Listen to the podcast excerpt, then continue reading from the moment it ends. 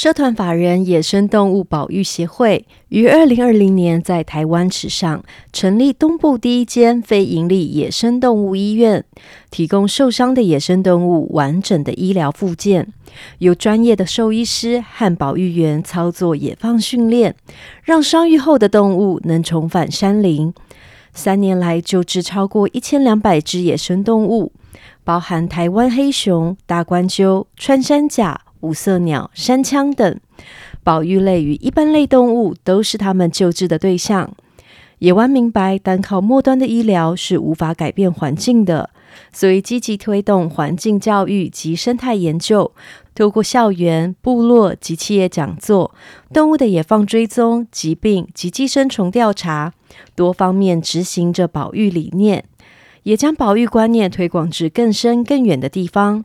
若您也支持他们的理念，可以追踪他们的脸书或 Instagram，他们都会在上面分享医院的动物日常。也可以透过他们的官网设定小额定期捐款，支持非营利野生动物医院的营运。小坚果们，欢迎来到故事坚果塔。在上集故事中，尼尔斯和莫尔登拯救了美丽的灰雁戴芬。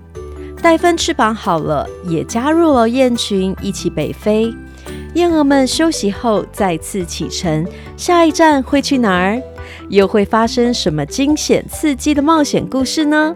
继续收听故事。随着回北方迎接春天的燕儿启程，在冒险中学习爱惜动物与生命，在故事中一起成长。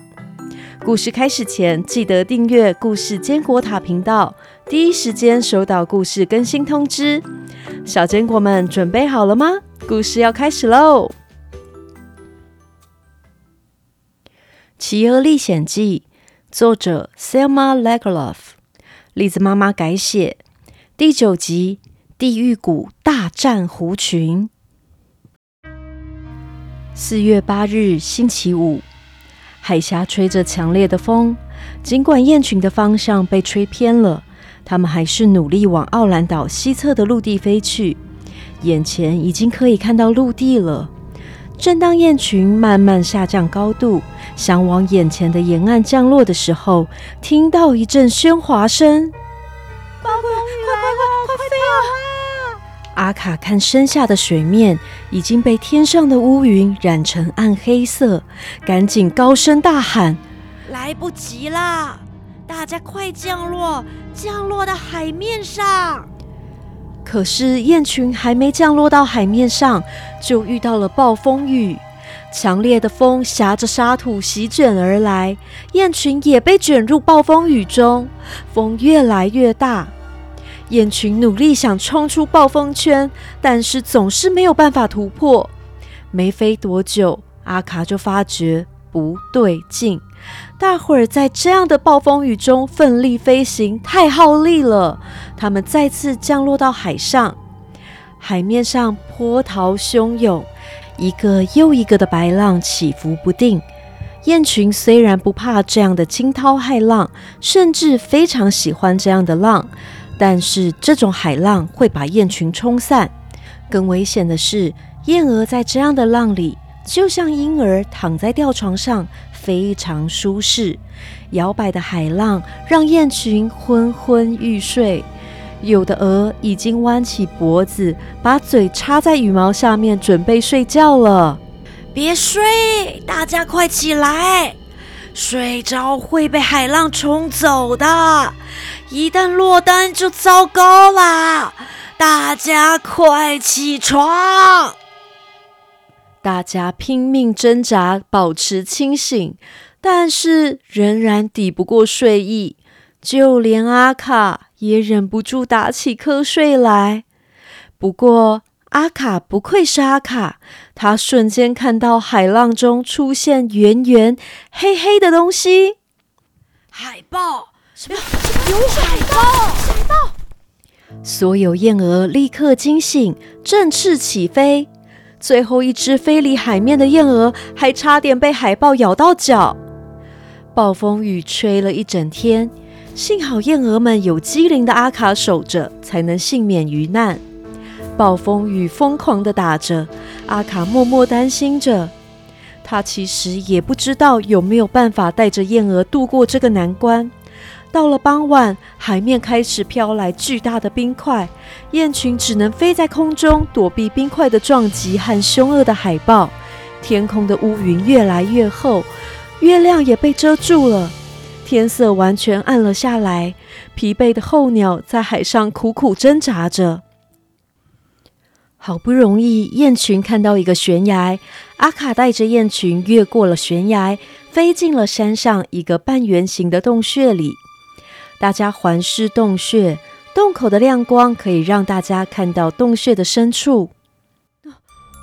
有有眼睛，那那里有眼睛在盯着我们。大家别怕，是羊。尼尔斯的眼力比燕儿好很多，他赶紧出声安抚大家。燕儿的眼睛也慢慢适应了洞穴里微弱的光线，清楚的看到这些羊。洞穴里一共有十二只羊，最前面的公羊头顶有着又长又弯的角，看起来又威风又优雅。阿卡带着雁群向这只公羊打招呼，不过羊群默默无语。大家以为这些羊不欢迎雁群了。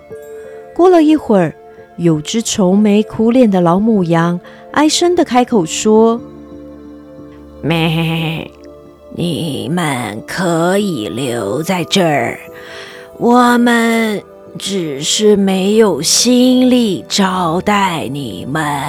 没，不用那么客气，我们只是来避难的，不用特别招待我们。”我们自己找地方休息就好了。没，既然你们想住在这儿，那还是舒服一点比较好。没，来，跟我来吧。今年冬天下了很大的雨。幸好农夫为我们准备了很多食物，这儿的食物也分给你们吃吧。咩。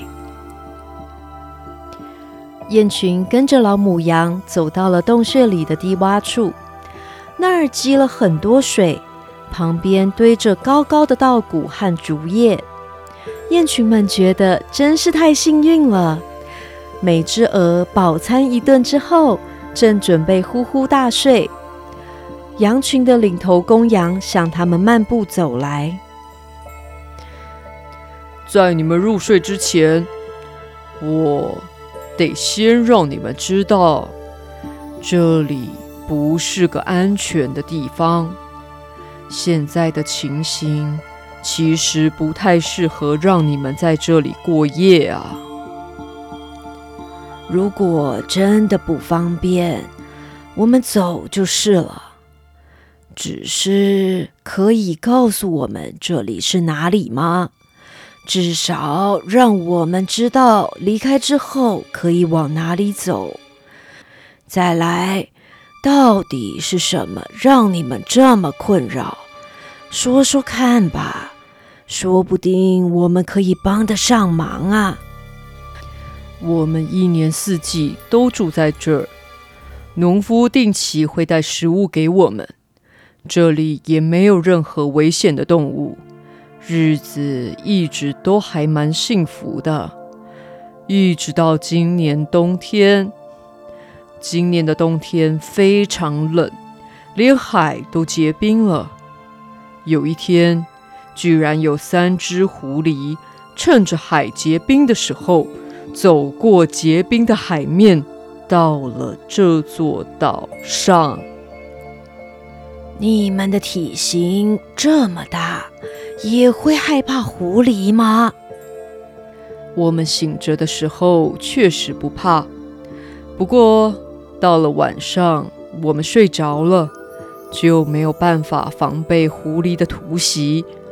而这个岛上其他洞穴的羊群都被狐狸咬死了。那些狐狸今晚还会来吗？他们昨晚就叼走了一只小羊。只要大家还活着，狐狸就一定会来。再这样下去，这个岛的羊岂不是要绝种了吗？小拇指，这群羊在暴风雨中收留了我们，算是燕鹅群的救命恩人。你有想到什么可以救他们的方法吗？我现在还没有想到，不过我可以帮大家守夜，当狐狸一来就叫醒大家，让大家逃走。阿卡觉得这个方法如何？看来也只能这样了，小拇指要辛苦你了。深夜时分，尼尔斯坐在洞穴的入口处，睁大眼睛，聚精会神，为大家守着洞口。这时，暴风雨已经停了，天空干净无云。海上翻滚的浪中出现了月光的倒影，夜晚的景色好美。尼尔斯忍不住走出洞口，想要欣赏美丽的夜景。一走出洞穴，他才发现这个洞穴位在山的最高处，山壁上有一条很陡的路可以抵达洞穴。尼尔斯才在猜，狐狸是不是从这条路走来的。就在这个时候，他居然看到他想都没想到的悬崖边出现了奇怪的影子，居然是三只狐狸。尼尔斯才看到这些狐狸，脑海里立刻出现一个好方法。他很快的跑到了羊睡的地方，用力的摇着大公羊的脚，嘴里喊着：“快起来，快起来，让那些狐狸看看你的厉害！”尼尔斯边说边爬上大公羊的背。尼尔斯本来想要悄悄地进行计划，但狐狸还是发现了一丝动静。哎，刚刚是不是有东西在动啊？该不会是那群羊还醒着吧？去看看吧。反正那些羊也不能拿我们怎么样。此时，尼尔斯正跨坐在大公羊的背上，直伏在洞穴的暗处。当他看到狐狸的身影，马上指挥公羊向前冲。公羊一头往前撞去，带头的狐狸被羊角刺中，狼狈的向后退。接着，尼尔斯又命令羊转向左边冲过去。第二只狐狸被撞到了肚子。尼尔斯正想对第三只狐狸展开攻击的时候，发现所有的狐狸都仓皇逃走了。太好了，他们今晚应该不敢再来了。真是太谢谢你了，你也赶快休息吧。今天又是暴风雨，又是守夜，你一定累坏了。不嫌弃的话，欢迎待在我的毛里取暖吧。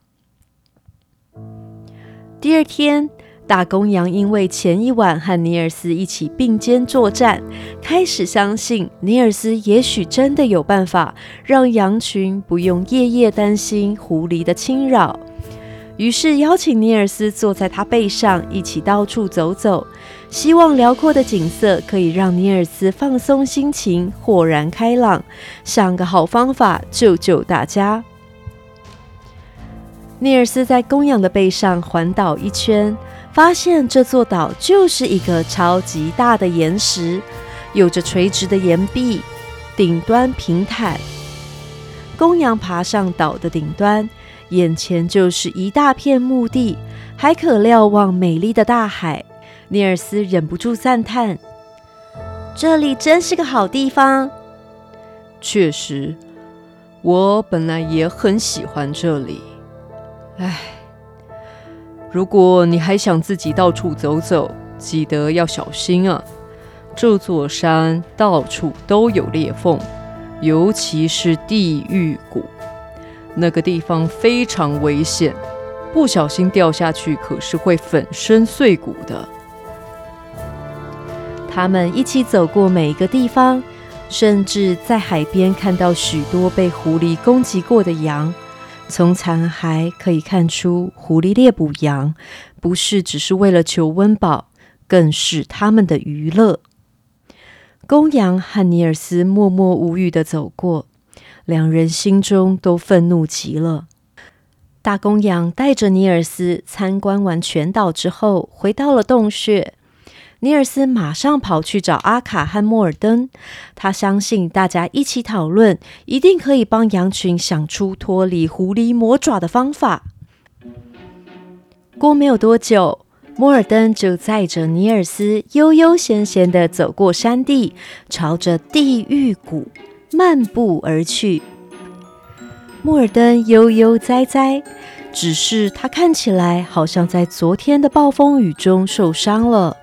一只脚一跛一跛，左边的翅膀也无力地拖在地上，庞大肥美的身躯一摇一摆的，毫无防备地漫步着。他在地狱谷四处找着东西吃，完全没有戒备。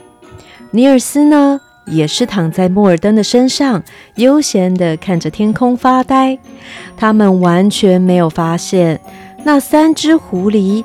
已经默默出现在岩石间的裂缝中，他们正打算从裂缝里慢慢接近这只看起来鲜甜美味的大白鹅。有一只狐狸抓了时机扑了上去，莫尔登发现他们想要飞走，但是因为翅膀受伤，根本飞不起来。狐狸们见猎欣喜，一次又一次地扑了上去，但是都没有扑到。你们太逊了吧！是不是吃太多羊跳不起来、跑不动了呀？狐狸们听到大白鹅背上那个拇指般大小的小东西居然这样子嘲讽它，恼羞成怒，开始疯狂追向莫尔登。他们就不相信三只狐狸一起扑上去没有办法制服一只受伤的鹅。他们跑得飞快。这次莫尔登应该没有机会可以闪躲。就在三只狐狸跃起准备扑向莫尔登的时候，莫尔登突然垂直飞向空中。原来他根本没有受伤。三只狐狸这时也才发现，他们的脚下就是深不见底的巨大裂缝。他们就这样摔了下去。隔天，看守岛上灯塔的人。发现门缝中被塞了一张小树皮，上面写着：“狐狸掉到地狱谷了，快去抓它们！”羊群们终于可以安安稳稳的睡好觉了。